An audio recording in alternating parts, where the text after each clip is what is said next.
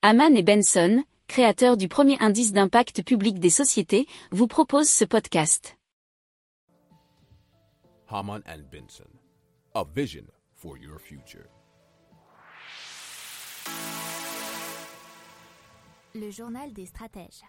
L'Europe lance son Chips Act. C'est un nouveau règlement portant sur les composants électroniques et notamment les semi-conducteurs. C'est porté par Thierry Breton, qui, euh, vous le savez, est commissaire européen chargé du marché intérieur.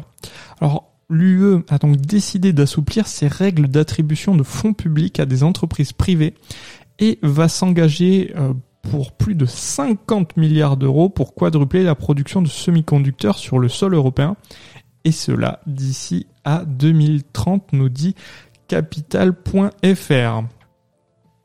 Alors, sur ces 50 milliards, 12 milliards d'euros vont être fléchés vers la recherche et le développement pour ces composants.